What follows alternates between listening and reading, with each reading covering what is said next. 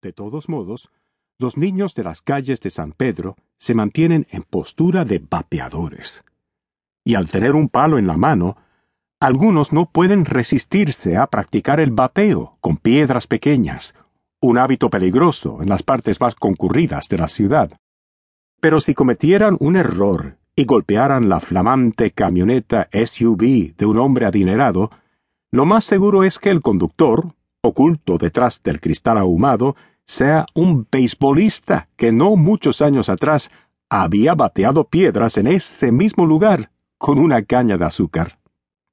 La carretera que sale de la ciudad y conduce a otros ingenios comienza en el estadio Tetelo Vargas, de color verde, blanco y ocre, el hogar de las estrellas orientales.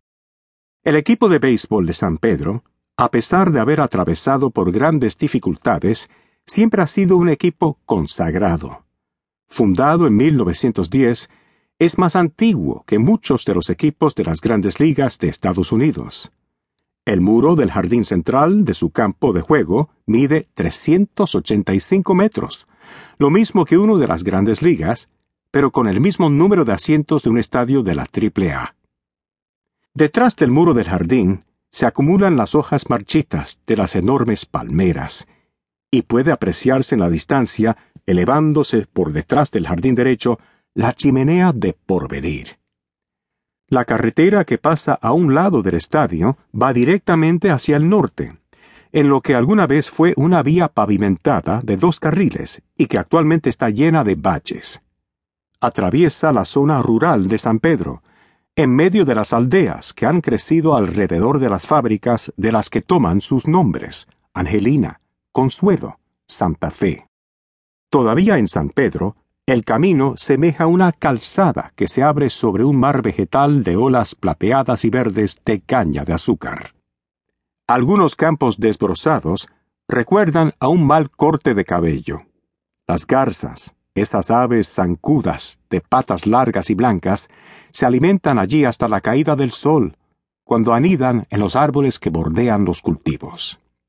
Al mediodía, las garzas aún se posan en los campos y los cortadores de caña de consuelo descansan bajo los árboles, resguardándose del sol canicular.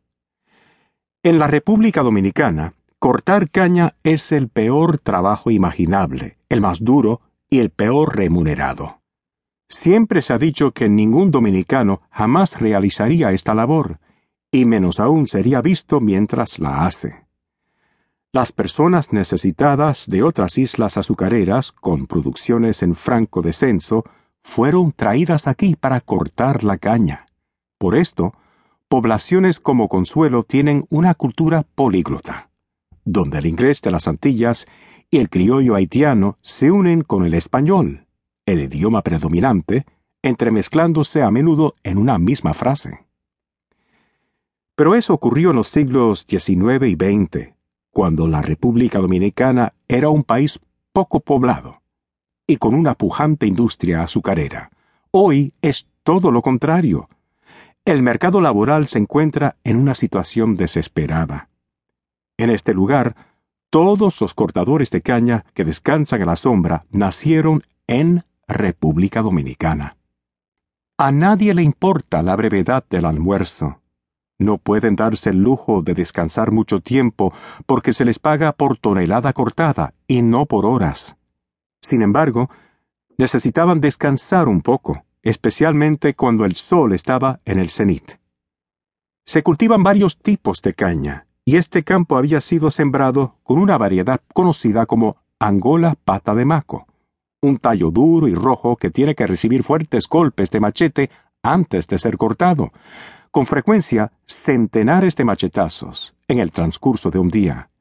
Pero a los cortadores de caña no les importa la dureza de esta variedad, sino su densidad y contenido líquido.